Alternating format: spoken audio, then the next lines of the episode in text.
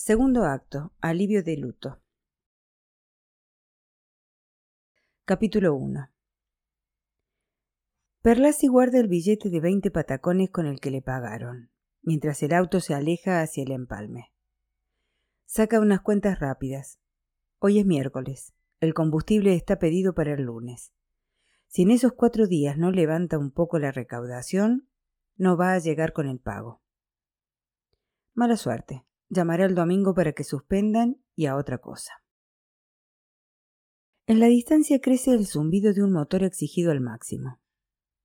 De repente refulge el Citroën verde botella de Belaunde. No viene desde la estación de trenes, sino desde el pueblo. Tuerce en el empalme hacia la estación de servicio y Perlasi advierte que lleva un acompañante. Esforzando un poco los ojos descubre que es Fontana. Bingo. Perlacia andaba sin ganas de ver a nadie y ahora tendrá que ver a dos. Mientras Belaunde estaciona, Perlasi se desentiende de ellos y entra al parador. Los visitantes no se ofenden. Bajan del auto y van directamente a sentarse a la mesa del fondo, la que mira al campo por detrás del edificio. Esa que ocuparon con Silvia y con Perlasi, recuerda Fontana, la noche del año nuevo de los fuegos artificiales de Horacio Lamas. Unos minutos después los alcanza Perlasi, que lleva el termo y el mate y los pone delante de Fontana. El acuerdo implícito es que cuando lo visitan no los echa y acepta tomarse unos mates con ellos, pero no se encarga de cebar. Fontana se aplica la tarea. Tenemos que contarte una cosa, Fermín, empieza Belaunde. Perlasi piensa que es peor de lo que se imaginaba. Supuso que el tema del día sería el consabido tenés que salir del pozo, amigo querido, o tenés muchos motivos para vivir, dos de las temáticas más frecuentes de esas mateadas patéticas. Pero no, viene por otro lado. No piensa ponérselo fácil. Ninguna pregunta, ningún pie para que empiecen. El otro día estuvo Eladio López en la gomería, arranca Fontana. Felicitaciones. Hay un silencio mientras el sarcasmo toma cuerpo en el aire. Si te vas a poner en esa... El silencio obcecado de Perlasi responde por él. Fontana y Belaunde se miran. Fontana insiste. Bueno, mira, te lo voy a contar igual. Quieras o no quieras, te interese o no te interese. A Alicia, la mujer de Eladio, la conoces. Perlasi alza las cejas. En una ráfaga vuelve la sala de terapia intensiva, la muerte de Silvia, las lágrimas de Rodrigo. Pero no dice una palabra. Alicia tiene una comadre, Susana Inocenti. La mayor de las hijas de Inocenti, el que tenía la ferretería Tercia Belaunde. Sí, lo ubico, acepta Fermín. Bueno, esta mina tuvo una vida muy dura, muy complicada se casó con un tipo de Santa Regina, un tal Saldaño. Y se fue a vivir para allá. Parece que el tipo fue siempre un mal bicho, pero malo, malo, borracho, golpeador, un hijo de puta hecho y derecho. Perlasi devuelve el mate. No tiene la menor idea de hacia dónde va la historia. La cosa es que este Saldaño se enfermó hace unos meses. Se agarró un cáncer de la puta madre, interviene Belaunde mientras le alcanza el mate a Fontana. Diagnóstico cuidadoso. Para sus adentros, Perlasi recurre otra vez al sarcasmo. Pero permanece callado. Lo internaron en el hospital de Villegas. Y esta mina, Susana, le pidió a Alicia que le diera una mano con el tipo. Estaban separados, agrega Belaunde pero cuando este saldaño se enfermó, a la esposa le dio lástima y empezó a cuidarlo. Qué pelotuda, ¿no? Perlasi estaba a punto de echarlos. Serán sus amigos, pero no tiene ganas de seguir oyendo las peripecias del golpeador y su legítima esposa. ¿Vas a seguir con esa actitud?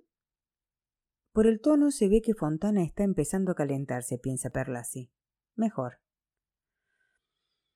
El tipo se ganaba el mango con trabajos de albañilería.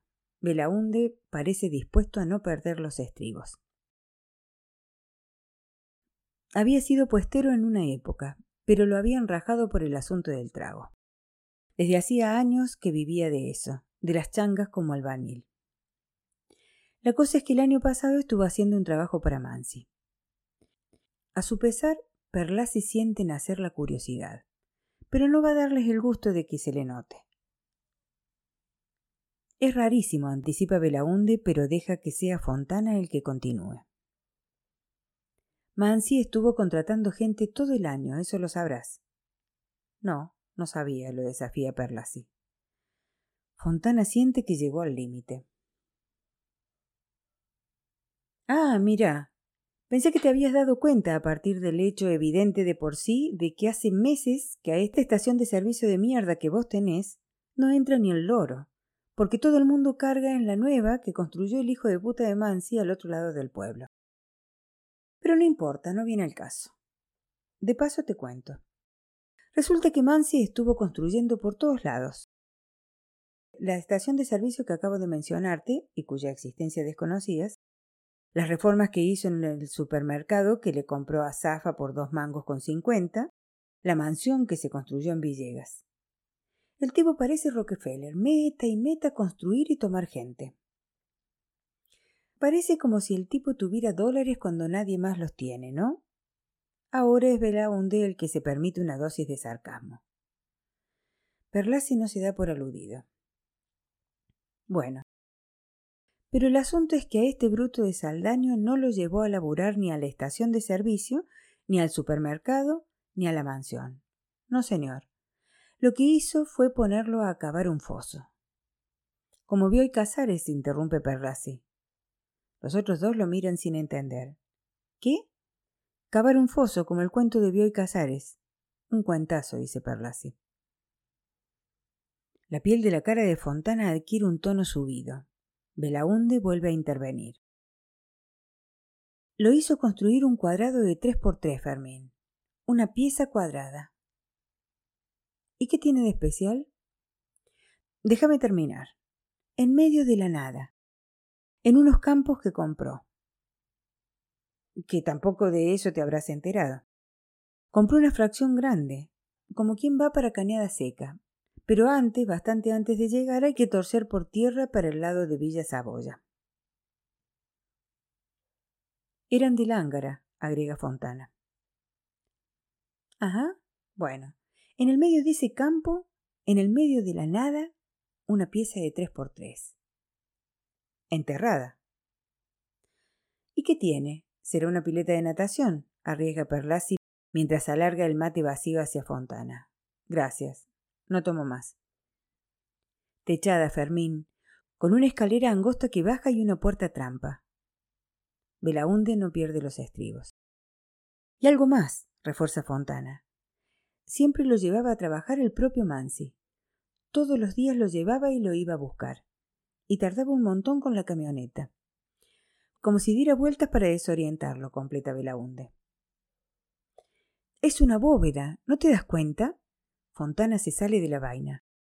El tipo se construyó una bóveda en el medio del campo y se la encargó a Saldaño porque sabe que es un paria, un borracho, un cero a la izquierda, al que nadie va a darle pelota si se le ocurre ponerse a hablar. Golpea el mate contra la pata de su silla para vaciarlo y cambiarle la hierba. Y el sonido metálico es lo único que se escucha por un rato. Eso y los pájaros en el atardecer. No sé a dónde quieren llegar. Saldaño se lo contó a su mujer en el hospital, cuando ya estaba en las diez de última. Andaba en plan de reconciliación, parece. Le dijo que cuando salieran quería que ella volviera a vivir con él, que iban a empezar de cero. ¿Y qué tiene que ver Mansi con eso? ¿No te das cuenta? Saldaño se avivó de que Mansi lo mandó a construir eso para acobachar la guita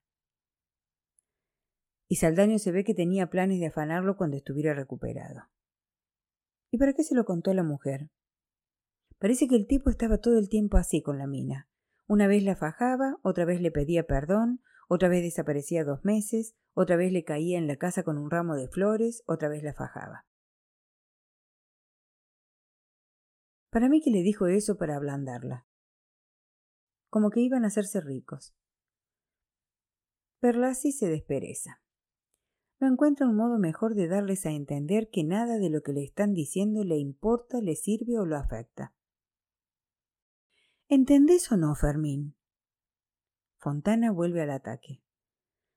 Saldaño se murió el otro día, retoma Belaunde, y Alicia le dio una mano a Susana al final, y Susana le contó eso que dijo Saldaño. ¿Y para qué se lo contó? pregunta Perlasi. Y yo qué sé para qué se lo contó, pero se lo contó. Y Alicia se lo contó a Eladio, y Eladio me lo contó a mí, y ahora te lo estamos contando a vos. ¿Y para qué me lo cuentan a mí? Fontana se pone de pie, y aunque se propone no levantar la voz, habla cada vez más fuerte y termina los gritos. Buena pregunta. No sé para qué te lo contamos. Supongo que te lo contamos para que hagamos algo. Porque Mansi es el hijo de puta que nos cagó los dólares. Y hace un año que se nos está cagando de la risa en la jeta con esos dólares. Y con Belaunde pensamos que hay que hacer algo, que no puede ser que el tipo nos robe así. Y de repente viene Eladio y me cuenta esto. Y yo pensé, puta madre, por fin, por fin un tiro para el lado de la justicia. Mira por dónde encontramos la punta para entrarle a este hijo de su madre. Y por eso lo hablé con Belaunde y te vinimos a ver. Pero vos andás con ganas de seguir haciéndote la víctima y la verdad que te podés ir un poquito a la mierda si me preguntas. Porque ya está bien. Ya te bancamos con el duelo y toda la sanata hace más de un año. Y te juro que estoy repodrido. Pará, Fontana, intenta Belaunde tomándole del brazo. Para no, Alfredo. Me llené la paciencia, me llené. Me llenó este, mejor dicho. ¿Ahora resulta que es el único que perdió a alguien? Perlasi se pone de pie y con un manotazo furioso revolea el termo que se estrella contra la pared del parador con estruendo de vidrios rotos. Fontana lo mide desde su lugar. Belaunde lo mira desde su silla. Finalmente también se incorpora y camina hacia su auto. Fontana lo sigue. El Citroën no enciende al primer intento. Recién en el tercero y después de algunas toses el motor se pone en marcha. La caja de cambios cruje cuando Belaunde pone la marcha atrás. El auto se aleja hacia la ruta. Es casi de noche. Perlasi levanta el mate de calabaza que ha quedado solo sobre la mesa y camina hacia el edificio. Capítulo 2 Perlasi le pregunta si no quiere irse a dormir una siesta, que viene de manejar tantas horas. Pero Rodrigo dice que no, que se siente bien, que en una de esas más tarde. Después se quedan en silencio porque ninguno de los dos sabe qué decir. No es que estén incómodos con el otro, eso no les pasó nunca, ahora tampoco, pero le faltan las palabras. Era Silvia, la madre de Rodrigo, la que tenía las palabras. Y en este año largo que ha transcurrido desde su muerte, las palabras también los han abandonado. A Rodrigo le gustaría decirle a su viejo que arranque, que se ponga de pie, que necesita verlo como siempre, una estatua, un prócer de bombacha de campo, una mezcla de Sandokan y Dragon Ball Z, porque de lo contrario él tampoco puede dejar la tristeza atrás. Pero no sabe por dónde empezar. ¿Te acordás de cuando a Fontana lo dejó la mujer? Perla se asiente. Rodrigo espera que le pregunte algo, pero su padre sigue con la vista perdida en el campo. ¿Y te acordás de lo que decías vos después de que lo dejó? No, no me acuerdo. Yo sí. Era chico, pero me acuerdo perfectamente.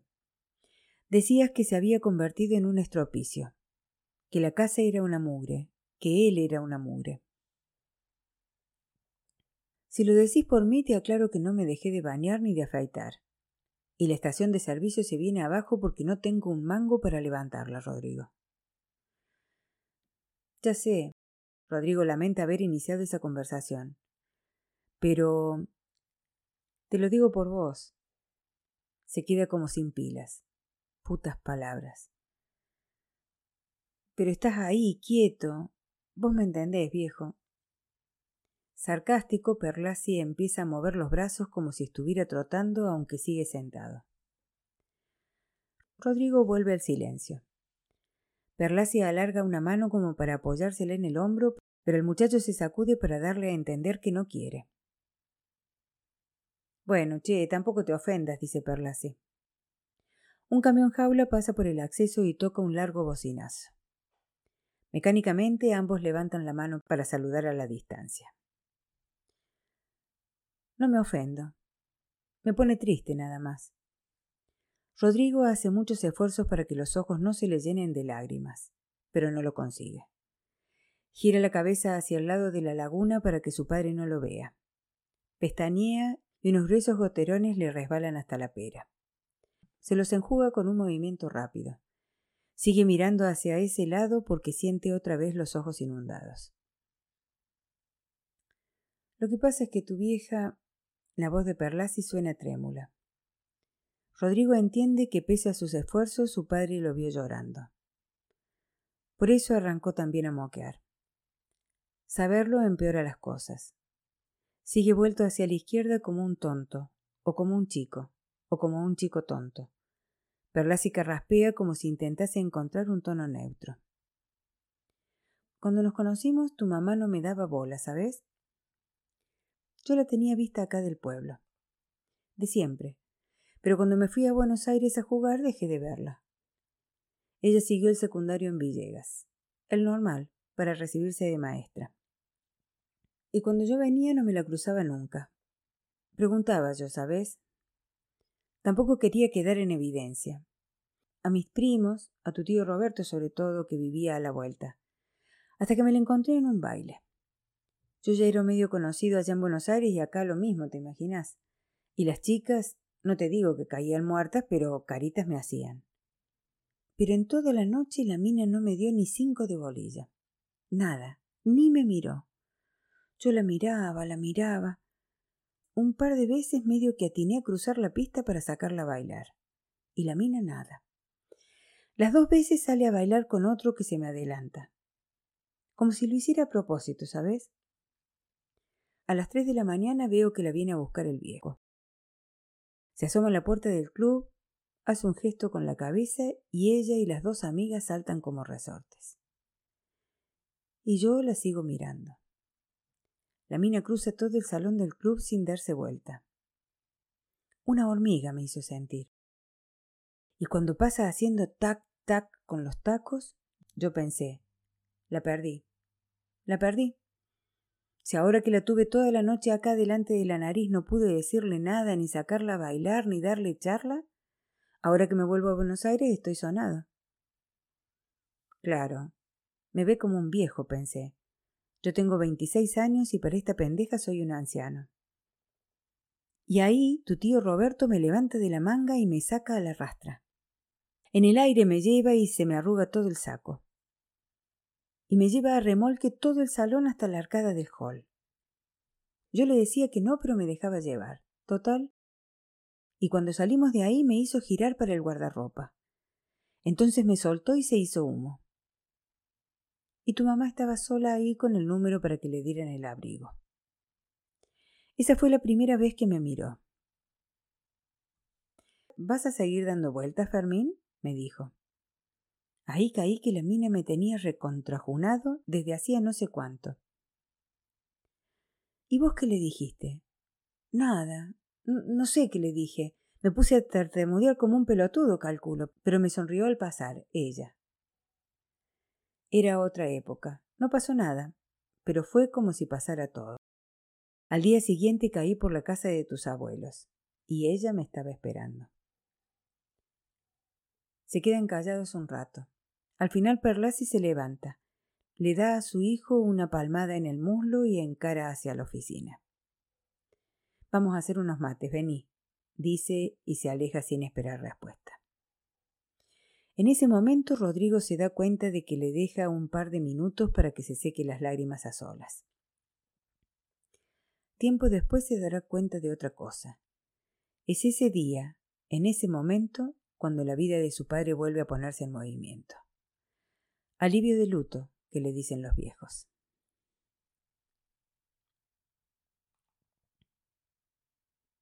Capítulo 3 Vos tenés que pensar en eso, Fontanita. Ahora el problema es Perlasi. Belaunde habla convencido, piensa Fontana. Van por la autopista 25 de Mayo hacia el oeste saliendo de Buenos Aires y el cielo es gris plomo. Una nube cilíndrica, vastísima, de lado a lado, abarca casi totalmente el horizonte. Ya llueve unos botones grandes y dispersos, pero todavía la nube no está encima de ellos. Cuando lo esté, será como sumergirse directamente en el océano, piensa Fontana. ¿Vos decís que es de granizo? pregunta. Tiene toda la pinta. Flemático, Belaunde habla por el costado del cigarrillo. ¿Y esta catramina tuya resiste la pegrada? Fontana abarca el Citroën 12B modelo 67 con un gesto despectivo. Belaunde sonríe sarcástico. Esta catramina aguanta mucho más que una pedrada, señor mío. Vos preocupate de convencerlo a Fermín. Por eso preocupate. Fontana, que se distrajo con la tormenta en ciernes, vuelve a pensar en la reunión que acaban de mantener con Juan Manuel Leónidas, el heredero de la metódica, o de lo que queda de la metódica en realidad. La primera reunión la tuvo Perlasi, que lo encaró por el lado de la gloria futbolística del ayer. Mejor dicho, Perlasi no, Leónidas fue el que encaró por ese lado. Pero ahora Perlasi está hecho un trapo desde el accidente y la muerte de Silvia. No quiere saber nada, no quiere hacer nada. Fontana no lo culpa, pero algo hay que hacer, piensa Fontana. No pueden quedarse así a cobrar unos bonos el día del arquero por los dólares que le quedaron adentro del banco. Por lo menos pueden volver a poner en marcha el proyecto. Leónidas los escuchó pacientemente, los dejó hablar, y les dijo que entendía lo que había pasado, pero no era culpa de ellos que seguro que el gerente tenía el dato y por eso se había puesto de acuerdo con Mansi, pero que tenía que ver cómo manejarse, que las cosas estaban cambiando y el valor de la tierra estaba aumentando. Era verdad. Ellos también lo sabían. Los pocos tipos de O'Connor que habían conservado algo de campo estaban empezando a salir a flote. Pero no era el caso de ellos. Y más bronca todavía les daba a Fontana sobre todo, que se había anticipado bastante bien al terremoto que se venía. Mansi, la puta que lo parió. Apúrate un poco, Belaunde, mira que también te pueden hacer una boleta por ir a paso de oruga. Belaunde apoya el dedo índice en el anticuado velocímetro. Voy a cincuenta, no pueden decirme nada. Es cierto eso de que va a cincuenta. A la ida, en algunos tramos en los que tuvieron viento a favor, llegaron a la astronómica velocidad de 70 kilómetros por hora. Pero a la vuelta tienen viento de frente, un viento de tormenta del oeste que les sale al encuentro y los frena más todavía que la limitadísima potencia del motor 12B. Van por el carril más lento y los pasan los camiones, las combis, los autos, las motos. Capaz que tiene que ser Rodrigo el que le diga.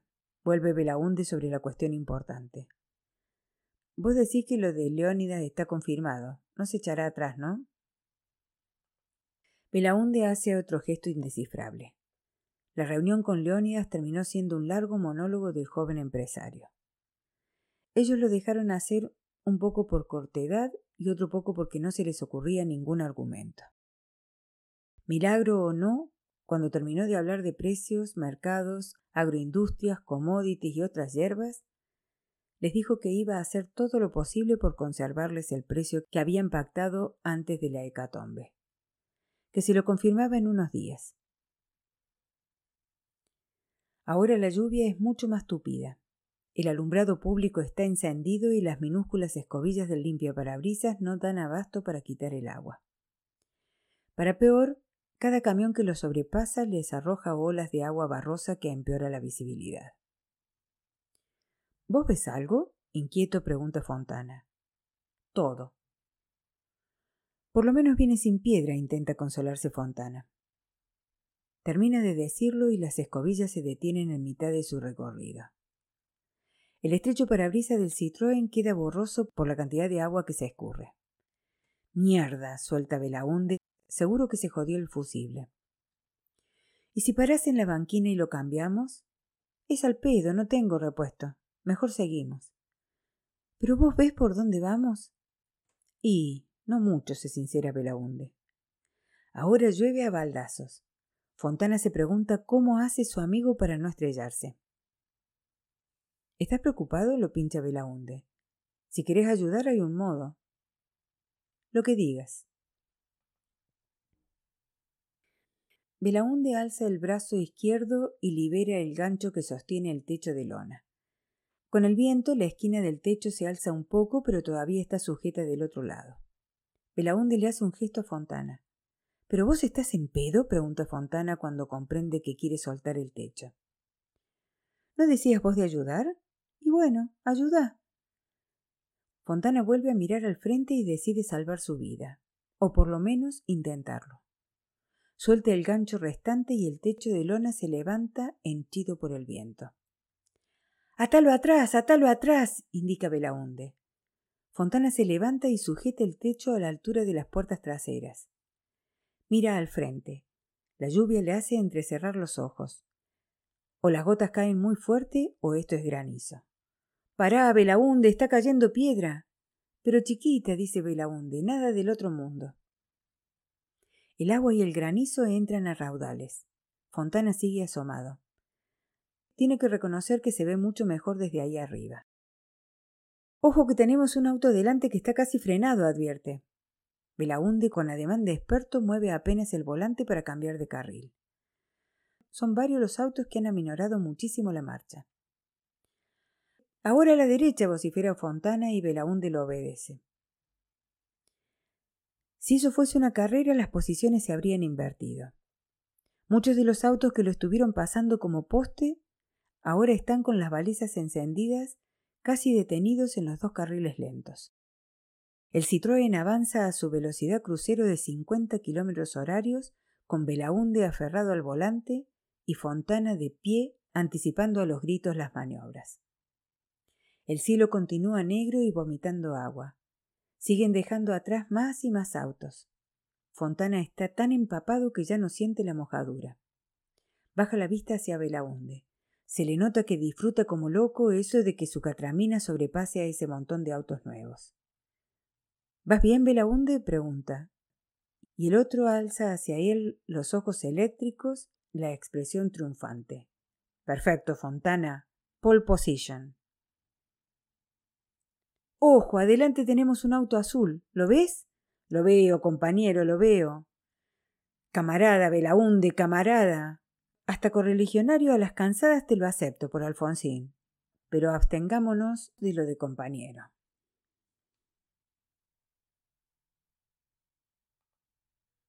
Capítulo 4 Fontana levanta la vista desde el crucigrama en el que está empecinado desde las diez de la mañana.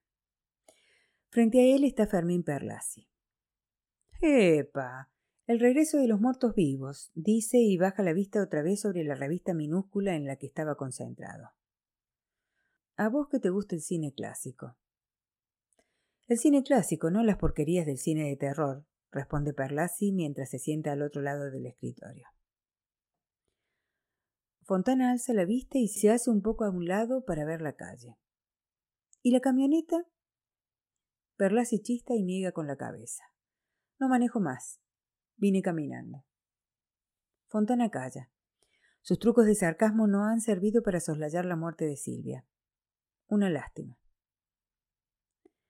Qué raro verte por acá, eso es todo lo que encuentra para decir. ¿Y ese garrote? señala la enorme barra cilíndrica de hierro que descansa a un costado del escritorio. No es un garrote, es de hierro y los garrotes son de madera. Ah. Es por si viene Mansi. Lo recogí hace tiempo en el basural. Mientras habla, Fontana lo levanta con cierto esfuerzo, lo sopesa. Le saca una raspadura de óxido, lo estudia a través de sus lentes de lectura. Fue poco después del palo que te pegaste en la ruta. Frustración, que le dicen. Andaba por ahí, por el campo, y corté camino por el basural para volver. Vi la barra. Vuelve a dejarla en su sitio, y decidí traérmela a la gomería. Si alguna vez Mansi entra por esta puerta, cosa que puede suceder porque cualquiera puede pinchar una cubierta en este mundo, yo lo voy a hacer sentar ahí en la silla en la que vos estás ahora. Espere acá, voy a decirle. De inmediato me voy a levantar, voy a tomar con ambas manos la barra de hierro y le voy a decir que tenemos un pequeño asunto pendiente. Mansi me va a mirar con cierta extrañeza. Claro, no va a tener ni idea de lo que pasa. Por eso voy a tener que aclarárselo. Fontana se pone de pie mientras habla, dispuesto a sumarle la mímica a su narración. Entonces, mientras levanto el fierro con las dos manos, estoy grande y si lo levanto con una sola mano voy a terminar con la muñeca esguinzada seguro, así que mejor lo levanto con las dos, y le doy un buen fierrazo en el cuello. ¿En el cuello? ¿Y por qué en el cuello? Ah, Fontana pone cara de que agradece la pregunta porque le encanta aclarar este punto.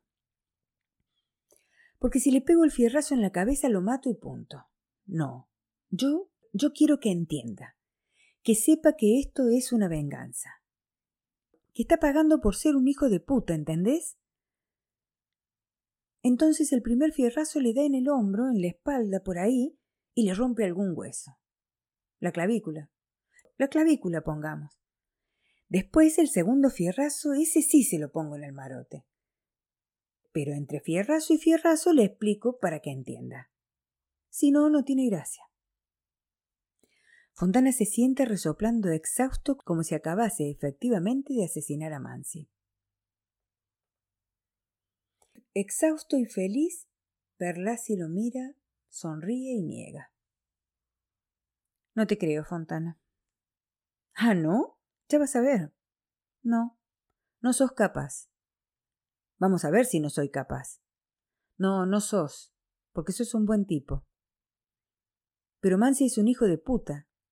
Es verdad, pero eso lo sabemos vos y yo, además. ¿Cómo vos y yo? Claro, él no lo sabe. No puede no saberlo sí que puede. Los hijos de puta no saben que son hijos de puta. Mejor dicho, se creen que no, que son buena gente, o gente común por lo menos. El hijo de puta tiene siempre cincuenta razones que lo justifican, cincuenta motivos que lo cubren, que lo escudan, que lo limpian. Vas a ver, pregúntale. A Mansi o a cualquier otro hijo de puta. Te van a decir que no, que ellos no son malos, que los hijos de puta son los otros, los que lo consideran hijos de puta. Para Mansi los hijos de puta somos nosotros, Fontana. Ni siquiera. Para pensar que somos hijos de puta tendría que saber que existimos, Fontanita. Y ni siquiera sabe. Se hace un silencio. Fontana no parece contento con lo que acaba de decir Perlasi, como si su punto de vista enturbiase de algún modo la venganza largamente acariciada. Se levanta a preparar el mate. Mientras trajina con la pava, la hierba, la bombilla, Perlasi lo espera en silencio. Recién cuando el otro vuelve a sentársele enfrente, empieza a hablar. Hablando de hijos de puta, ¿a qué no sabes a quién fui a ver? Arranca Perlasi. ¿A quién? A Alvarado, el gerente del banco. No. ¿A dónde? Averigué un poco. Va. Rodrigo averiguó. Está el 9 de julio. Pidió el traslado ahí y se lo dieron. Y parece que se construyó una casa de la gran flauta. Una mansión parece. No te puedo creer. Sí, créeme. Estuve un largo rato estacionado con Rodrigo en la vereda. Serían las ocho y media, nueve de la mañana. Primero salió la mujer con las nenas. A la escuela, por cómo iban vestidas. Al ratito salió él, elegante, de punta en blanco. Traje, corbata, portafolio. No sabés lo que es la casa. Seguro que la compró con la cometa que le dio Mansi cuando nos acostó a nosotros. Fontana ceba tres, cuatro mates en silencio. ¿Y se puede saber para qué fuiste hasta 9 de julio a ver al gerente? Ahora es el turno de Perlasi de sonreír, con un rictus amargo pero sonreír. Para ver al hijo de puta, al otro hijo de puta, no sé. Tampoco quiero hacer un campeonato de hijos de puta entre Mansi y el gerente. Pero le doy vuelta, ¿sabes? A veces pienso que el hijo de puta más grande es Mansi, porque tiene la guita, porque siempre cae parado, porque cada vez tiene más guita y nosotros menos. Y otras veces pienso que es Alvarado, porque la idea para mí fue de Alvarado. Se enteró de que se venía la maroma con el corralito. Pero él no se podía quedar pegado sacando los dólares. Iba a ser muy obvio. Entonces lo contactó a Mansi y lo hicieron juntos. Así de simple, ¿entendés? Seguí sin responderme a qué fuiste. Y no puedo dejar de pensar que el accidente lo tuvimos volviendo de Villegas. De verlo a ese hijo de puta, de ir a reclamarle que hiciera algo, que devolviera algo, que se hiciera cargo por lo menos. Perlasi tamborilea con los dedos sobre el escritorio, incómodo. Hay otro hijo de puta más.